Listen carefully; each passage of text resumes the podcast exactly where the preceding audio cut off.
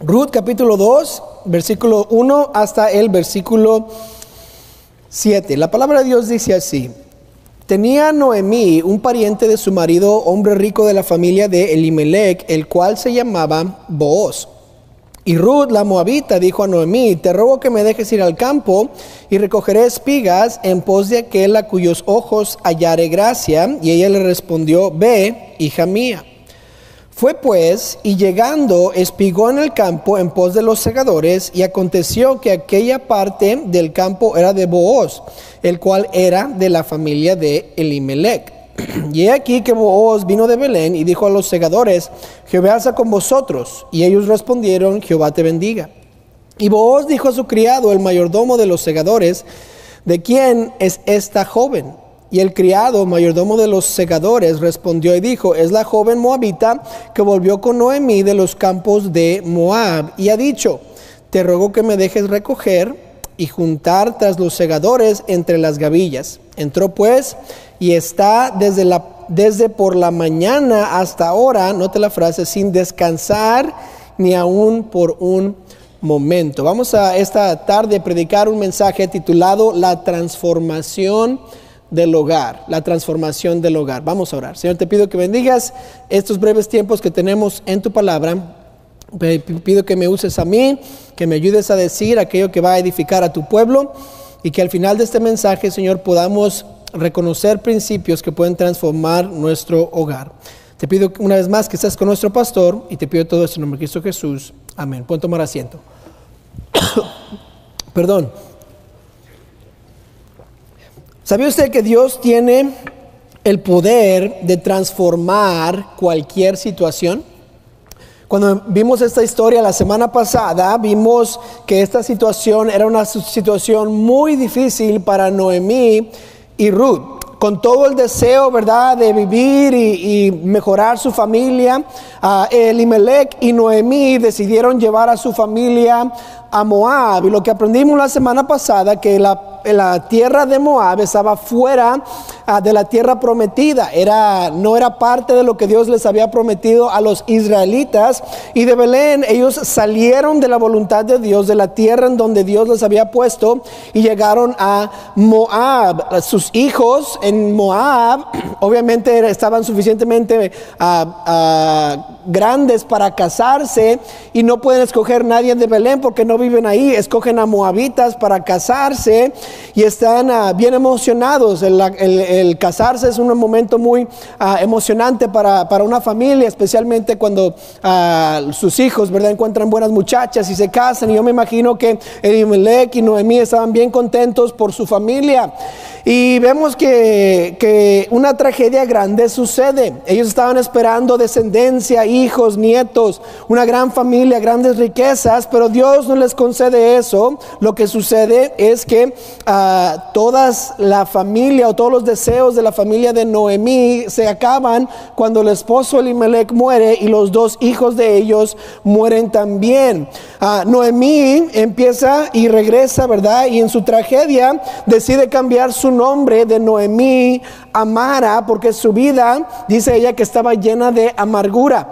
Qué tragedia tan más grande que una mujer que era descrita como una persona amable o agradable o feliz, ahora se está diciendo yo estoy amarga por lo que me ha sucedido en mi vida. A la semana pasada vimos que esta decisión que tomaron Elimelech y Noemí les trajo uh, no deseos, uh, perdón, resultados no deseados y todo eso resultó en una gran tragedia. Vimos que resultó en la tragedia de muerte de los familiares, en pobreza de su, de su vida, perdón, porque ellos ya no podían trabajar y como viudas se, veía como una, una, casa sin ingresos y también trajo amargura a la vida de esta familia. El deseo era algo bueno para sobrevivir, el resultado fue algo malo, una tragedia grande en su casa. Aprendimos que nuestras decisiones no deben de estar basadas en el dinero o en lo que es mejor para nuestros hijos o nuestra seguridad propia, sino en la voluntad de Dios para nuestras vidas. Y en vez de hacernos la pregunta, ¿cómo voy a ganar más dinero? o dónde es el lugar más seguro de vivir? ¿O qué es lo que mis hijos necesitan? Debo hacerme la pregunta, ¿qué es lo que Dios quiere que haga? Porque Dios está en control de todos y mi meta como, como cristiano es estar bajo la voluntad de Dios, no en el lugar que yo creo es mejor para mi vida. Sin embargo, en esta, en esta situación, Dios se ve misericordioso y siempre quiere ah, que, que, su pueblo se acerque más a Él. Ah, nuestro Dios puede tomar una tragedia y transformarla en triunfo. Puede tomar una situación que parece mala y la puede hacer algo buena. ¿Por qué? Porque Dios es misericordioso y Dios es todo poderoso. ¿Sabe? La única persona que puede hacer eso, la única, ah, el único Dios que puede hacer eso es nuestro Dios. Si usted está en una tragedia, si está en algo difícil, una dificultad en su vida, ¿sabe quién puede cambiar ese tiempo difícil? Pues solo Dios. No el psicólogo, no, no más dinero, no mejores hijos. Solo Dios puede transformar tragedias en triunfos. Y vemos, y vamos a ver esto en, las, en la serie que vamos a ver. La semana pasada vimos el mensaje, la tragedia de la casa, que esta casa recibió una gran tragedia. Y esta semana queremos ver cómo comienza la transformación de esta tragedia. Y la pregunta que queremos contestar es cómo comienza la transformación de este hogar. ¿Qué es lo que sucede en la vida de Noemí y Ruth para que comience a esta situación a transformarse e irse de tragedia a triunfo? Quiero que veamos tres componentes de esta transformación. Hubo tres componentes que Ruth y Noemí hicieron o estuvieron en esta situación para cambiarla de una gran tragedia a un gran triunfo ah, y lo vamos a ver el día de hoy. Note que el primer componente de tragedia a triunfo es esta de la transformación, es el arduo trabajo, el arduo trabajo. Note lo que dice el versículo 5 del capítulo 2. ¿Qué es lo que hizo uh, Ruth? Dice, y vos dijo a su criado, el mayordomo de los segadores, ¿de quién es esta joven? Vos vio a alguien nuevo, a una persona tal vez que no reconocía, uh, y dijo, hey, ¿quién es esta? Tal vez era una persona que, era, uh, que estaba trabajando muy duro y él dijo, pues ¿quién es? ¿Qué está pasando aquí? Versículo 6. Y el criado, mayordomo de los segadores, respondió y dijo, es la joven moabita que volvió con Noemí de los campos de Moab. Entonces, Booz ya había escuchado de, de, eh, de Ruth, pero no, lo había visto. El, el, mayordomo le dice, esta es la moabita, y, y tal vez empieza a decir, oh, escuchamos de ella. Sí, regresó con Noemí, versículo 7, y ha dicho, te ruego que me dejes recoger y juntar tras los segadores entre las gavillas. Entró pues y es, está desde por la mañana hasta ahora. Y la frase es importante, sin descansar ni aún por un momento. Ruth toma el tiempo en su tragedia y dice, tengo que ir a trabajar, tengo que recoger comida para, para mí y para Noemí. Toma de, su carácter una persona que está trabajando duramente desde, desde la mañana hasta ese momento, no paró de trabajar. Note lo que dice el versículo 17 y vemos una vez más lo que hace Ruth. Dice, espigó pues en el campo hasta la noche y desgranó lo que había recogido y fue como una efa de cebada. Vemos ahora que Ruth no nada más paró al mediodía, sino continuó hasta que hasta la noche. Cuando ah, vemos que, que, Ruth no se quedó nada más ahí deprimida en su casa, no se quedó nada más ahí llorando porque había perdido a su esposo, sino salió y empezó a trabajar y no nada más hizo unas cositas aquí y allá, sino que se puso las pilas, como decimos, ¿verdad? Todos los, todos los papás mexicanos y empezó a trabajar duro, arduamente empezó a trabajar. Lo que sucede es que cuando uno, cuando uno experimenta una tragedia, una tragedia la mayoría de nosotros no queremos hacer nada. ¿Verdad que sí? Nos duele y obviamente entra cierta depresión por lo que está pasando y todo eso es normal. Nadie aquí puede pasar por una tragedia y estar feliz después. Va a haber cierto momento de depresión, de desánimo, de desaliento.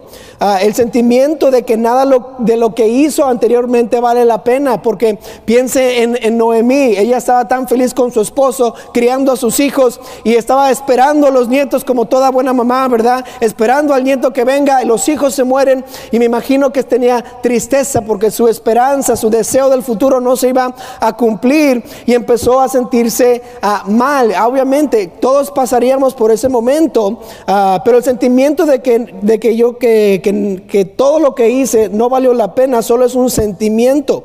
¿Para, ¿Para qué trabajar tanto si lo perdí todo? ¿Valdrá la pena seguir adelante?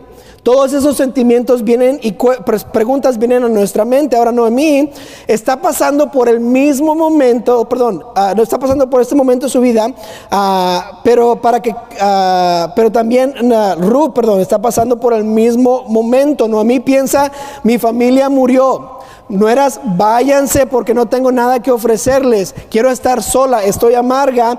No me llamen amable, llámenme amarga. y y este Ruth, sin embargo, está también experimentando esos momentos. ¿Por qué? Dejó su tierra natal. Se fue con su suegra. Piensen eso. Dejó a mami, se fue con suegra. Y está en un lugar totalmente nuevo. Y ella también perdió a su esposo. Las dos han perdido seres queridos. Las dos están en situaciones difíciles. Las dos me imagino que tuvieron un momento de depresión. Esta situación ah, fue difícil para ambas. La diferencia viene cuando Ruth decidió ir a trabajar y Noemí se quedó en casa. Desde el amanecer hasta el anochecer, dice la Biblia que Ruth trabajó. Ruth no descansó sus 10 minutos cada dos horas, como las leyes de California nos piden, ¿verdad?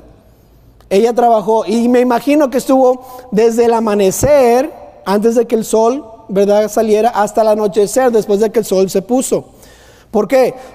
Porque estaba arduamente recogiendo y espigando. Ella estaba poniendo manos a la obra. Y la pregunta que se me viene a la mente es esta, ¿cuál fue el resultado? Uh, ¿Cuál fue del producto, verdad? ¿Cuál fue el producto de, lo que ella hizo? Que de, todo el trabajo que ella hizo, ¿qué salió? Despigar todo el día. Salió alegría.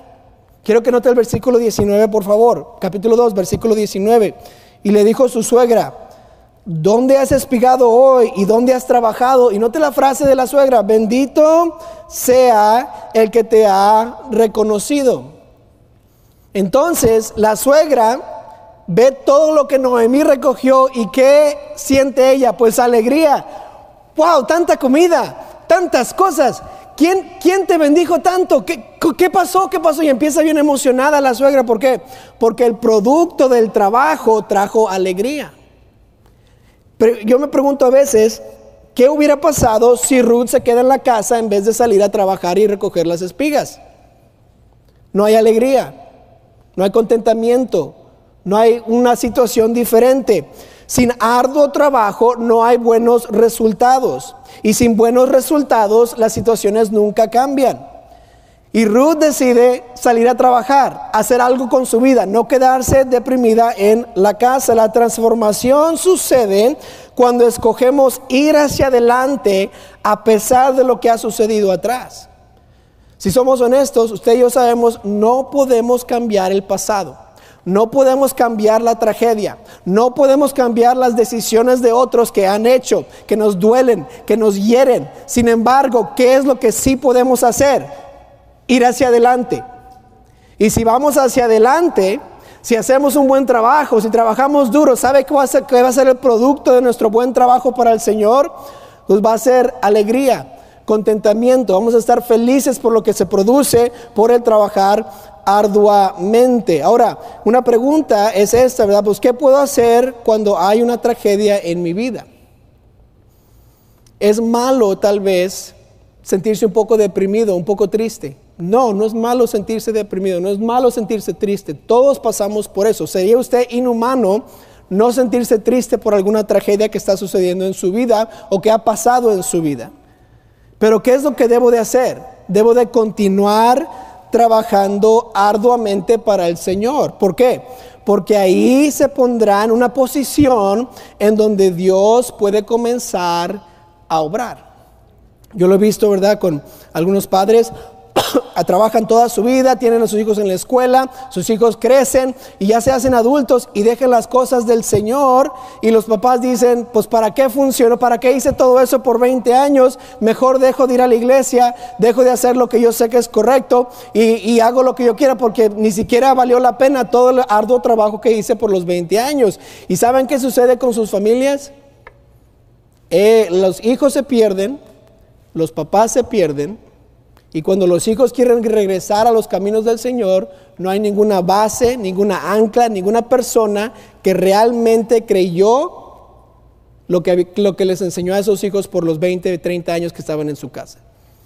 Es sumamente importante continuar trabajando para el Señor después de una tragedia. ¿Por qué? Porque eso me mantiene en donde Dios puede comenzar a obrar en mi vida. ¿Cómo es que Dios comenzó a obrar en la vida de Ruth y Noemí? ¿Quién fue el que los encontró? Vos. Si ella no sale a trabajar, no se encuentra con vos. Y si, si no encuentra con vos, no le puede coquetear, ¿verdad? Ay vos, ven para acá. ¿Por qué? Porque ella salió a trabajar. ¿Qué pasa cuando se siente triste y deprimido? Trabaje. Trabaje para el Señor, trabaje en la obra del Señor, hágalo arduamente y comience a ver resultados buenos porque entonces todo cambiará. Dice la Biblia en Gálatas 6:9, no nos cansemos pues de hacer bien, porque a su tiempo que segaremos y aquí está y aquí está la condición, si no desmayamos. ¿Sabe lo que una tragedia puede hacer en nuestras vidas? Nos puede hacer desmayar. Y todos los 20, 30 años que hemos trabajado, hemos estado en, los caminos del Señor por una tragedia y, un momento de depresión en nuestras vidas o de tristeza, lo dejamos todo y desmayamos y sabe que no vamos a recibir ah, nuestra ciega, lo que merecemos, las buenas cosas que Dios quiere darnos. No nos cansemos pues de ser bien, porque a su tiempo cegaremos, si no nos desmayamos. ¿Qué hizo Ruth y Noemí? ¿Qué hicieron? El primer componente fue el arduo trabajo. No se quedaron en sus sentimientos, sino empezaron a obrar y seguir adelante. Note el, segundo componente de la transformación y es esto de ser humilde, ser humilde. Note lo que dice el versículo 8. Entonces vos dijo a Ruth, oye hija mía, no vayas a espigar a otro campo, ni pases de aquí y aquí estarás junto a mis criadas. Mira bien el campo que, que y síguelas porque yo he mandado a los criados que no te molesten y cuando tengas sed, ve las vasijas y bebe del agua que sacan los criados. ella entonces, note la posición de, de Ruth, bajando su rostro, se inclinó a tierra y le dijo, porque, he hallado gracia en tus ojos para que me reconozcas siendo yo extranjera. Respondiendo vos le dijo, he sabido todo lo que has hecho con tu suegra después de la muerte de tu marido y que dejando a tu padre y a tu madre y la tierra donde naciste, has venido a un pueblo que no conociste antes. Jehová recompense tu obra y te remuneración sea cumplida de parte de Jehová, Dios de Israel, bajo cuyas alas has venido a refugiarte. Y ella dijo, eh, y ella dijo Señor mío, Halle, yo gracia delante de tus ojos porque me has consolado y porque has hablado al corazón de tu sierva. Note la frase, aunque no soy ni como una de tus criadas. Y Booz le dijo a la hora de comer, ven aquí y come del pan y moja tu bocado en el vinagre. Y ella se sentó junto a las segadores y él le dio del potaje y comió hasta que se sació y le sobró. Luego se levantó para espigar. Y Booz mandó a sus criados diciendo que recoja también espigas entre las gavillas y no la avergoncéis y dejarás también caer para ella algo de los manojos y lo dejarás para que lo recoja, y no, lo no la reprendáis. Espigó pues en el campo hasta la noche y desgranó lo que había recogido y fue como una efa de cebada. Notó cómo es que Ruth reconoce su lugar, reconoce quién es y reconoce que lo que está recibiendo no lo merece. Se inclina delante de vos, está representando, es una representación de la, del, ah, del nivel de donde ella está, ¿verdad? Ella reconoce que vos es el jefe, que vos es el dueño, y ella dice, yo soy humilde, yo no merezco este bien que me estás dando, reconoce que es extranjera. Sin embargo, el testimonio de, de Ruth ya se había contado y ya todos la veían como una buena, persona, pero ella no dejó que su reputación o su testimonio se le fuera a la cabeza y dijera, bueno, que es que yo soy tan buena, vine, vine con mi suegra, decidí dejar a mi familia para venir a donde está Dios, todos me deben de, dar cosas porque miren todo lo que he sacrificado. No pensó así. ¿Cómo es que pensó? No merezco esto, soy extranjera, no tengo esposo. Ella reconoce su posición y se humilla. Ah, vos, siendo un hombre piadoso, él la trata con honor y respeto. Una manera que nosotros sabemos que él es un hombre piadoso es como ah, este, saluda a sus trabajadores. Nota el versículo 4, dice, y aquí que vos vino de Belén ¿Qué dijo los segadores? Jehová sea con vosotros. Y ellos respondieron, respondieron Jehová te bendiga. Están dándose respeto mutuo y vos está respetando y, dándole a sus criados una buena salutación. Él vio también cómo trabajaba a, Ruth y tenía el testimonio de Ruth en su mente ah, y era nueva tal vez y estaba recogiendo las espigas. Ah, hizo preguntas, ¿verdad? Ah, no merezco, ah, ¿qué, está haciendo y todo eso? Y Ruth le dijo, ¿verdad? Eh, no merezco este bien. Porque, porque he hallado gracia en tus ojos. Yo no estoy, yo no merezco así. En contraste, lo que Noemí dijo en el capítulo 1 es, la, es al revés. Ella dijo, no merezco este mal. Si se acuerdan, ¿verdad? Lo que ella dijo en Ruth 1.20 dice, ella respondió, no me llamaréis Noemí, sino llamadme que Mara, porque en gran amargura me ha puesto el Todopoderoso. Yo fui llena, pero Jehová me ha vuelto con las manos vacías. ¿Por qué me llamaréis Noemí? Ya que Jehová ha dado testimonio contra mí y el Todopoderoso me ha afligido. ¿Notó la diferencia? Noemí dice, no merezco este mal. Ruth dice, no merezco este bien. Noemí está llena de orgullo y no quiere recibir el mal de Dios, solo quiere recibir el bien. Y ella dice, el Todopoderoso me ha hecho esto, da culpando a Dios por lo que está sucediendo en vez de verse a sí misma. Y está diciendo, yo no merezco este mal. Ruth dice, no merezco este bien. Esa es la diferencia entre una persona que es humilde y una persona que es orgullosa. Normalmente una persona que, es ah, humilde reconoce el mal que está pasando y no culpa a Dios por lo que está pasando. Y cuando recibe algo bueno dice, no lo merezco. Pero si es una persona orgullosa es al revés. No merezco este mal, denme en todo lo bueno. Denme el respeto. Denme lo que me merezco denme más cosas.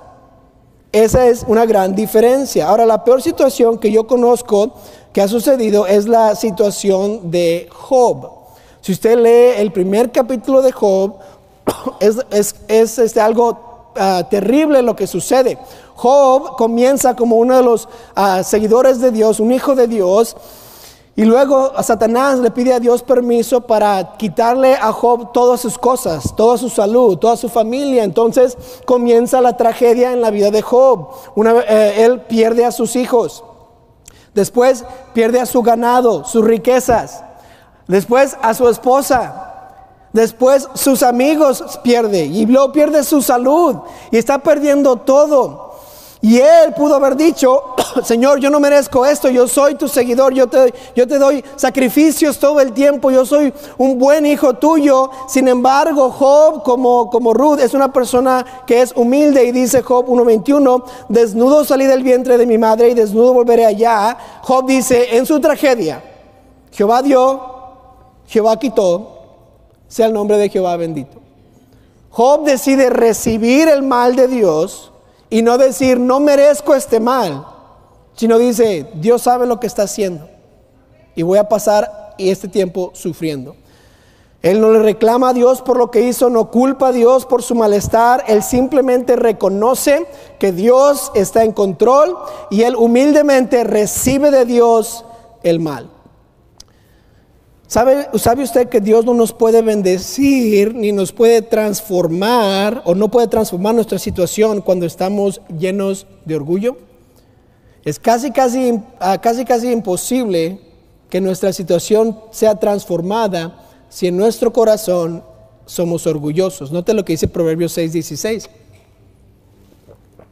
Seis cosas aborrece Jehová y aún siete abomina su alma. La primera, los ojos altivos. Yo no sé usted, pero si Dios aborrece una cosa, yo no quiero estar en el lugar donde Dios aborrece esa cosa. Y lo primero que Dios dice, los ojos altivos. En otras palabras, la persona orgullosa. En Santiago 4:6, Él da mayor gracia. Pero esto, por eso dice, Dios resiste a quién? A los soberbios y da gracia a los humildes. Usted no puede, ah, perdón, Dios no puede obrar en las personas orgullosas. Una persona orgullosa está resistiendo la gracia de Dios. Y cuando nosotros estamos pasando por tragedias, lo que más necesitamos es que la gracia de Dios. No necesitamos más dinero, no necesitamos más cosas, no necesitamos un mejor lugar en donde vivir. Necesitamos que Dios nos dé de su gracia en nuestras vidas. Y cuando estamos orgullosos, Señor, yo no merezco esto no merezco este mal, ¿por qué me has hecho este tan mal? No estamos dándole a Dios la oportunidad de darnos la gracia que tanto necesitamos para que nuestras vidas sean transformadas. El orgulloso se eleva a sí mismo, mientras el humilde deja que otros lo eleven a él. Y la pregunta es, ¿es usted una persona que se tiene que elevar a sí mismo? Le tiene que decir a todos sus, cumplidos, perdón, o lo que ha cumplido en su vida, el éxito que ha tenido, qué tantas cosas tiene, o deja que otros hablen por usted. Y mejor que todo, deja que Dios le exalte a usted. Porque todos nuestros logros, experiencia y posición y éxito son buenos, pero nos tientan a ser orgullosos. Y, Dios dice, la Biblia dice, Santiago 4, 10, humillaos delante del Señor y Él os exaltará. Pregunta, ¿quién hace un mejor trabajo de exaltarnos? ¿Dios o yo? Y, las personas orgullosas quieren que tanto les exalten a alguien más, quieren exaltarse a sí mismos y la verdad están haciendo un mal trabajo. Porque Dios puede hacer un mejor trabajo de exaltarle a usted que usted mismo. Igual yo, yo si quiero exaltarme, voy a hacer un mal trabajo de exaltarme. ¿Por qué? Porque Dios puede hacer un trabajo mucho mejor que yo lo pueda hacer. ¿Y qué es lo que debo hacer para que Dios me exalte? Es humillarme.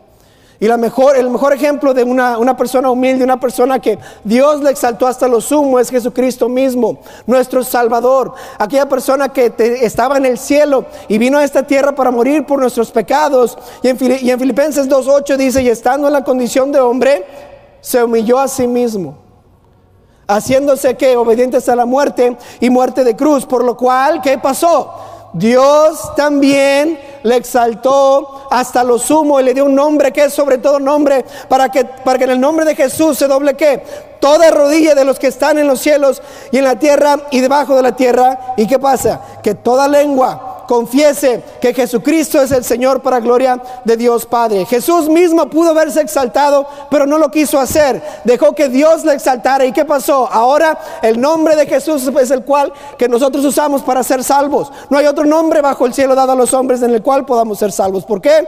Porque Jesucristo se humilló. Y la transformación de nuestra tragedia no sucede hasta que trabajamos arduamente y somos humildes. No podemos tener orgullo en nuestra vida, tenemos que humillarnos. ¿Qué hizo Ruth? Reconoció que no merezco este bien.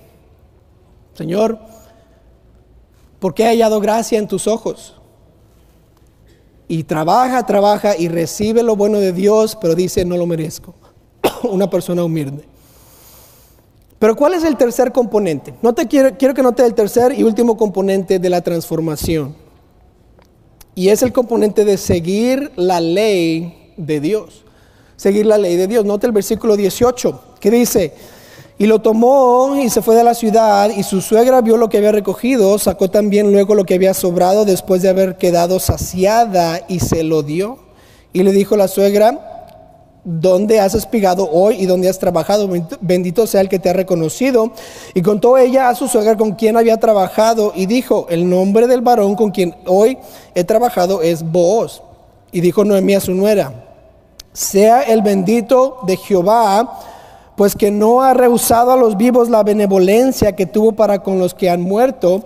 Después le dijo Noemí, nuestro pariente es aquel varón y uno de los que pueden redimirnos. ¿Y qué significa todo eso? Note que Noemí cambió su tono con Dios. Primero en el capítulo 1 dice que Dios es el que el todopoderoso el que me dio este mal, él me ha quitado todo lo bueno, estoy amarga por lo que él hizo. Ahora dice, bendito Dios, porque no se ha olvidado de nosotros y nos ha dado bondades y está viendo su misericordia hacia nosotros. Y esta persona es que lo que nos puede redimir. Ellos regresaron a Belén a la voluntad de Dios, ellas regresaron al lugar correcto, se fueron del lugar incorrecto, empezaron a hacer lo que la ley decía, que es que los pobres deberían ir a espigar o recoger de las sobras de las orillas, y Dios empezó a obrar en sus vidas y Noemí dice, Él es un hombre que nos puede redimir. ¿Qué significa? En Levítico 19:9 dice esto, que cuando ciegues la mies de tu tierra, no cegarás hasta el último rincón de ella, ni espigarás tu tierra cegada, ni rebuscarás tu viña, ni recogerás el fruto caído de tu viña. ¿Para qué? Para el pobre y para el extranjero lo dejarás, yo Jehová vuestro Dios. Ruth toma este versículo, Noemí sabe este, este, esta ley, comienzan a seguir la ley de Dios y después dice que nos puede redimir. ¿Qué dice la ley de Dios? Levítico 25, 25. Cuando tu hermano empobreciere, Noemí y Ruth eran pobres y vendiere algo de su posesión, entonces su pariente más próximo vendrá y rescatará lo que su hermano hubiera vendido. En otras palabras, aquello que habían perdido, esa posesión de Elimelech, ¿verdad? Es, ah, eh, necesita ser redimida. En otras palabras, necesita ser comprada de regreso. Deuteronomio 25:5 dice que cuando hermanos habitaren juntos y muriere alguno de ellos y no tuviere hijo, la mujer del muerto no se casará fuera con hombre extraño, su cuñado se llegará a ella y la tomará por su mujer y hará con ella parentesco. Una y otra vez en la ley de Dios, el familiar que es más cercano redime o, se casa o compra de regreso a los que, a los que estaban empobrecidos, tal vez a los que habían pasado por tragedias para que el nombre de esa familia continuara. Entonces Noemí ve lo que está sucediendo y vos siendo familiar de ellos, él dice, vos puede Ah, puede redimirnos. Estaban esperando que vos pudiera regresarles a su estado socioeconómico o a su estado normal en donde antes de que habían ido. Ya no pobres, sino ricos. Ya no vagando, sino con un hogar. Ya no sin descendencia, sino con descendencia. Ah, Noemí está viendo cómo es que esta ley ahora puede transformar su vida por completo. No fue porque Ruth era muy bonita, ni porque Ruth trabajó muy bien, ni porque se lo merecía, sino porque que estaba escrito en la ley de Dios. Dios dijo, los que son cercanos pueden redimir a los familiares. Y Noemí se contentó por el resultado de, eh, del resultado del trabajo de Rub, pero se contentó aún más porque en la ley de Dios hubo la manera de restaurar su vida y llevarla de tragedia a triunfo. Que puede, puede imaginarse la, alegría que estaba en la, en la, mente de Noemí cuando dijo, no, no tenemos que vivir así por siempre. Este voz puede, puede redimirnos, puede darnos un hogar, puede darnos una, una familia. Sería algo tremendo recibir todo eso y está tal vez muy maravillada o muy asombrada de lo que puede hacer. Algo maravilloso sucede eh, con nuestras situaciones cuando hacemos lo que Dios nos manda hacer. Imagínense si se quedan en Moab, ¿pudieran ellas haber sido redimidas allá en Moab? Obviamente no. Tuvieron que regresar a la voluntad de Dios y seguir las leyes de Dios para que Dios empezara también a transformar su tragedia.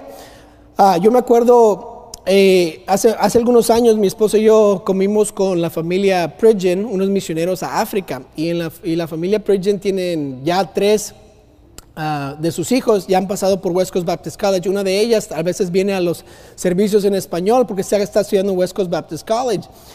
Y hablando con ellos hace algunos años, este, les hice preguntas, ¿verdad? Porque me interesan las misiones y ella, ellos me dijeron, oh, no, es que, es que perdimos a uno de nuestros hijos en el campo misionero.